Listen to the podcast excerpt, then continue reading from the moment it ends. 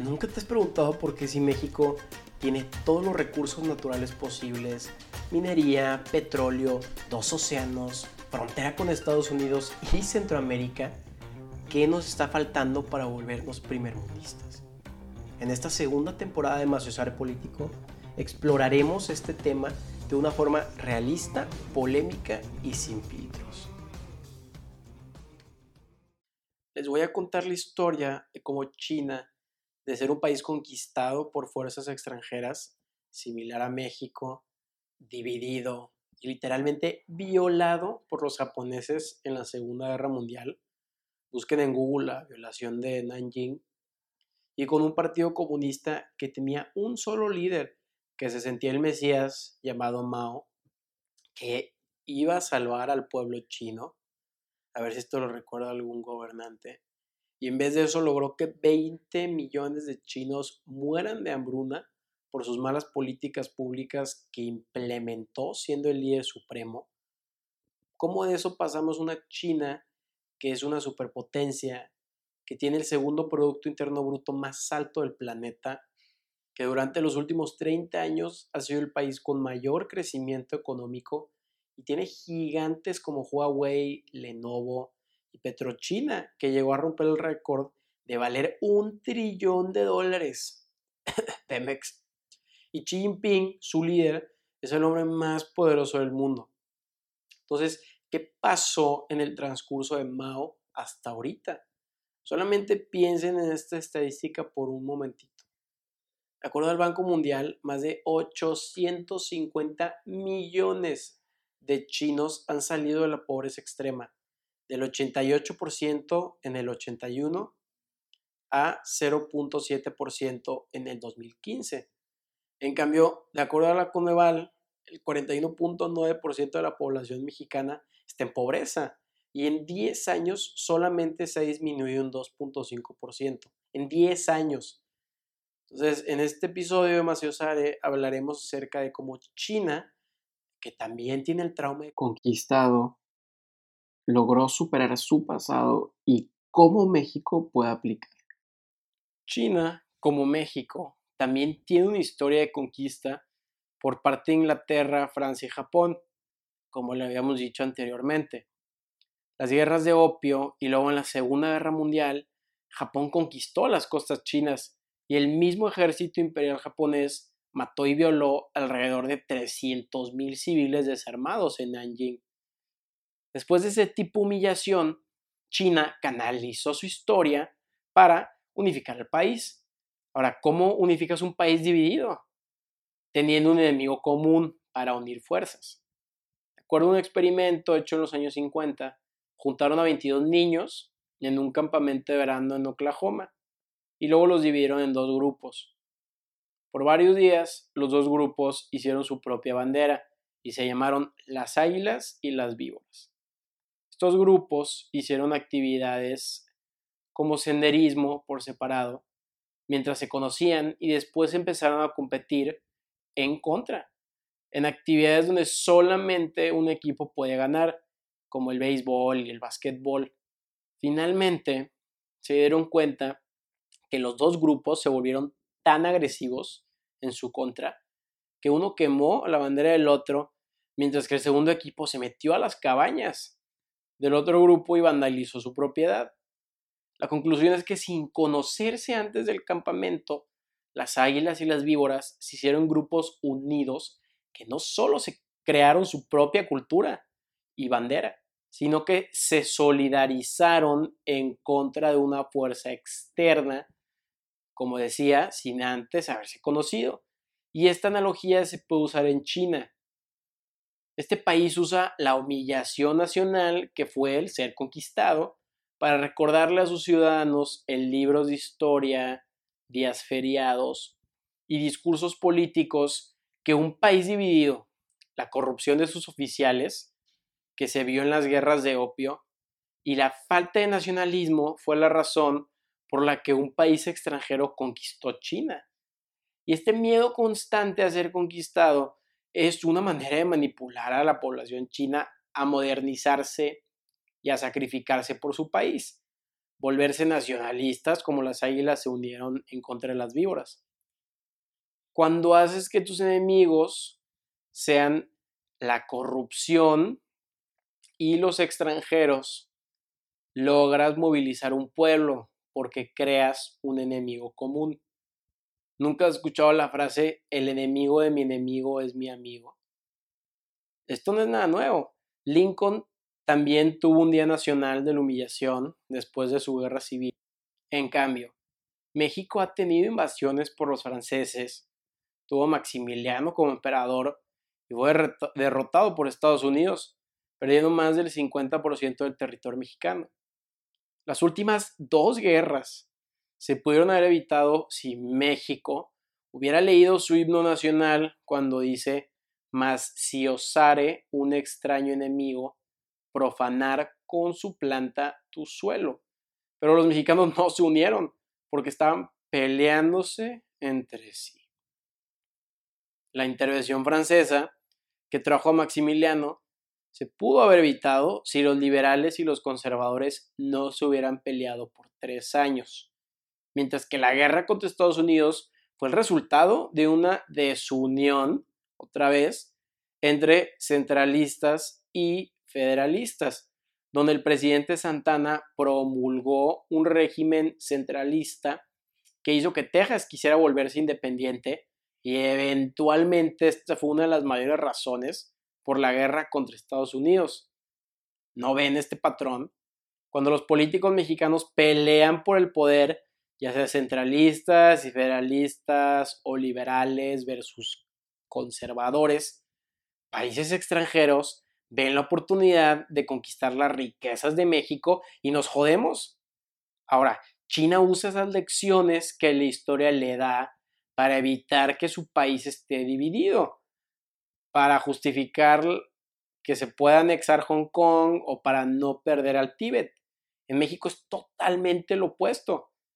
El profesor de ciencias políticas en la London School of Economics, en su ensayo Inseguridades Nacionales, menciona que en China uno de los peores crímenes políticos no es ser capitalista o revolucionario, sino separatista o tratar de dividir al pueblo. Hoy en día nos enseñan mitos como que el pueblo gana la revolución, o jaladas como que la Malinche, una simple mujer indígena, fue la razón por la cual Hernán Cortés logró conquistar a un pueblo azteca. Entonces, ¿de qué me sirve a mí, como mexicano, saber esas cosas cuando el país está más dividido que nunca y los políticos se han beneficiado? Porque cuando un pobre y un rico, o un blanco y un moreno se odian, no consolidan el voto. Es vital que el mexicano entienda su historia para que se dé cuenta que el verdadero enemigo es la división. ¿Por qué no nos enseñan en la escuela que Santana ascendió al poder 11 veces, 5 como liberal y 6 como conservador. Para nosotros hacer la comparación con los políticos de hoy que andan brincando como chapulines de ideología a ideología o partido a partido, porque no creen en nada más que en el poder propio. Ahora, imagínate que llega Hans, el banquero alemán, y quiere invertir en México. Pero escucha que AMLO ya se peleó con Iberdrola, una compañía energética española que por puro capricho canceló el nuevo aeropuerto de la Ciudad de México que tenía inversión extranjera. Hans obviamente tiene miedo que el día de mañana haga una planta energética y que el presidente diga que ya no va a pasar. ¿Qué va a hacer Hans con la planta que va a la mitad?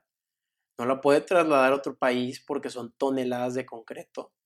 Entonces Hans mejor decide meter ese dinero en la bolsa de valores mexicana porque en el momento que el presidente se vuelva loco, Hansen puede vender sus acciones e irse a otro país, en vez de que el presidente le expropie sus propiedades o plantas energéticas.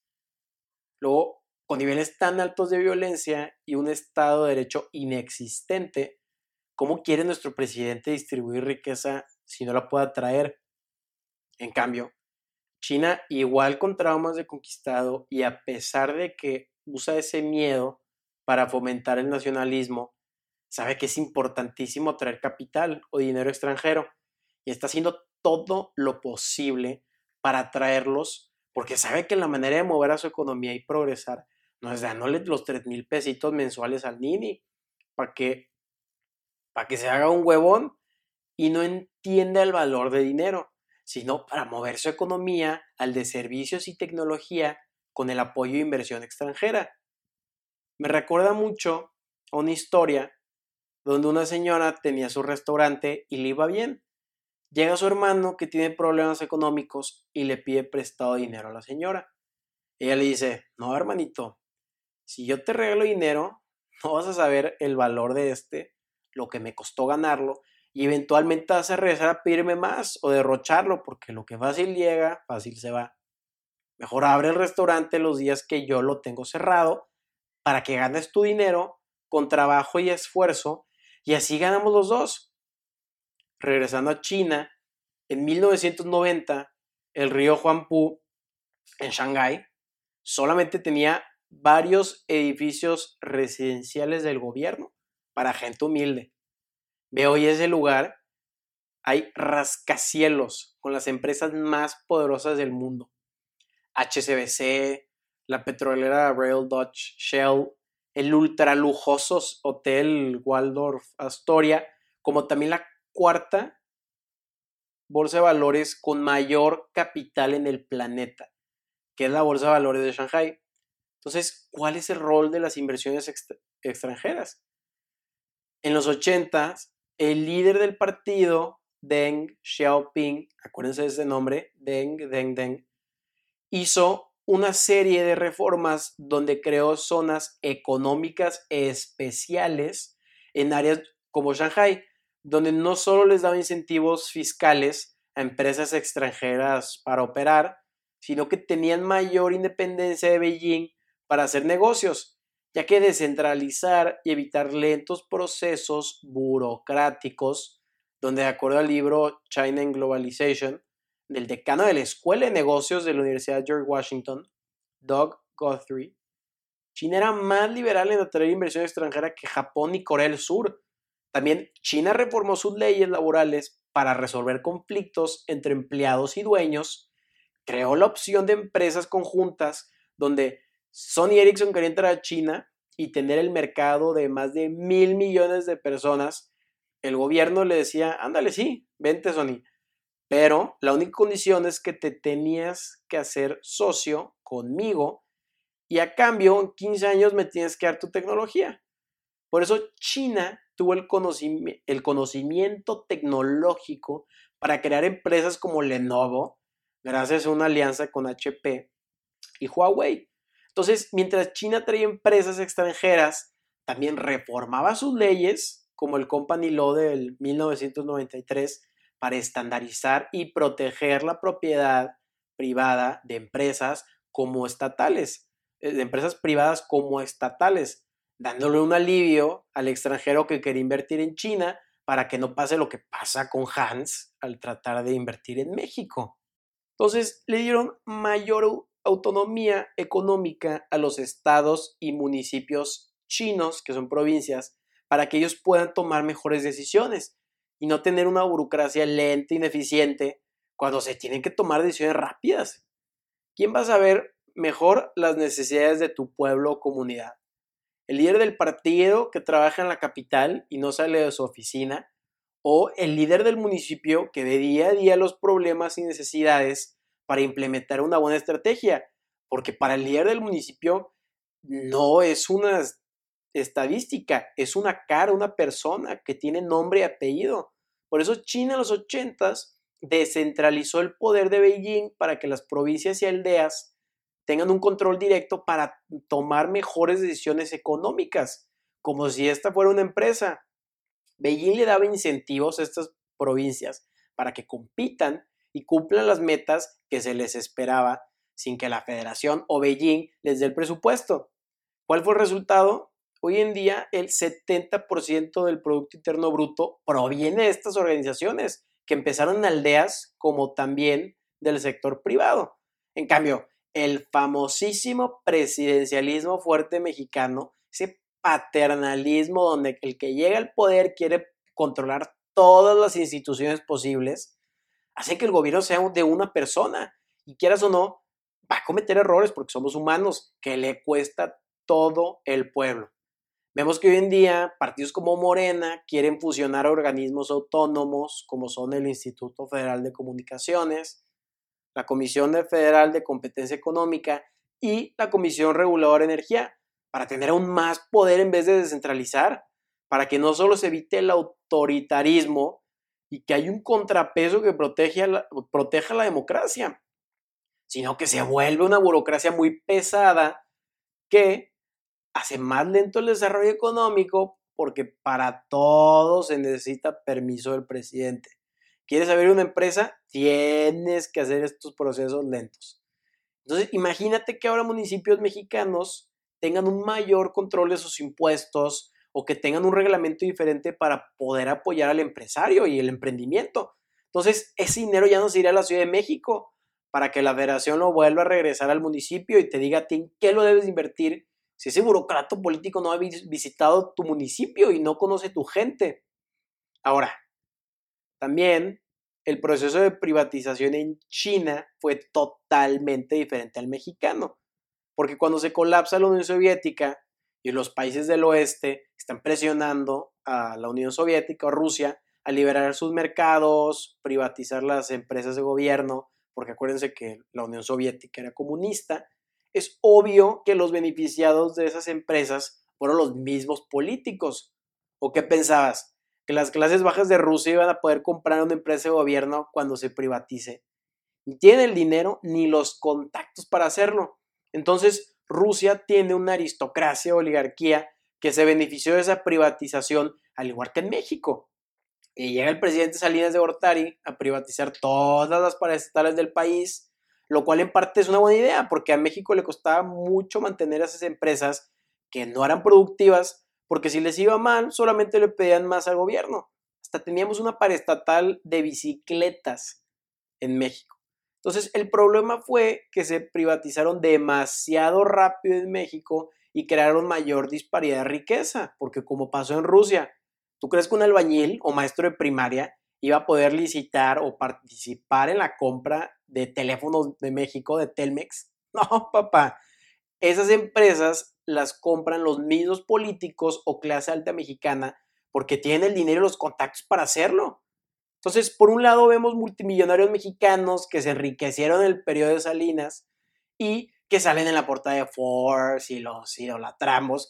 Y luego vemos que al frenar, al frenarnos en un alto, hay niños vendiendo chicles para su sustento y dices tú, ¿cómo hay tanta riqueza y a la vez tanta pobreza en el país? En cambio, China no quería meter sus dos pies al río sin saber qué iba a pasar si se privatizaban las empresas de gobierno de un día al otro. ¿Sabes qué hicieron?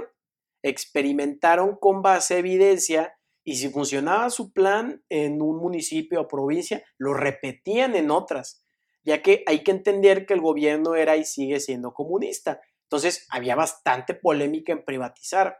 Entonces lo que hizo el líder del partido, Deng, acuérdense de Deng, fue que las fábricas de gobierno todavía iba a ser propiedad suyas, pero les daba a las provincias total control de la producción. Y aparte estas fábricas podían intercambiar con otras entidades que no fueran de gobierno, o sea, con, con personas comunes y corrientes.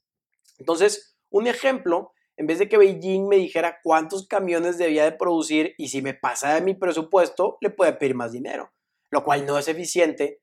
Beijing todavía era dueño de esas fábricas, pero dejaba que los gobiernos locales, después de llenar su cuota de camiones con el gobierno, pudieran vender lo que sobra al mercado nacional e internacional, dándoles incentivos para trabajar más fuerte sin que haya tanta disparidad de riqueza y que los ciudadanos pudieran tener más dinero en su bolsillo. Yo no estoy diciendo que China sea perfecto, porque sí tiene un problema muy fuerte de violación a los derechos humanos, un gobierno autoritario y bastante corrupción. Pero como se decía antes, si ellos pudieron sacar más de 850 millones de chinos de la pobreza extrema, algo podemos aprender de ellos. Entonces, lección uno, un político que vive un país es peligroso no solo para nosotros, sino que nos volvemos vulnerables y emocionales y hacemos tonterías. Dos, si China pudo superar su conquista y canalizar esa negatividad para mejorar su economía, nosotros también podemos.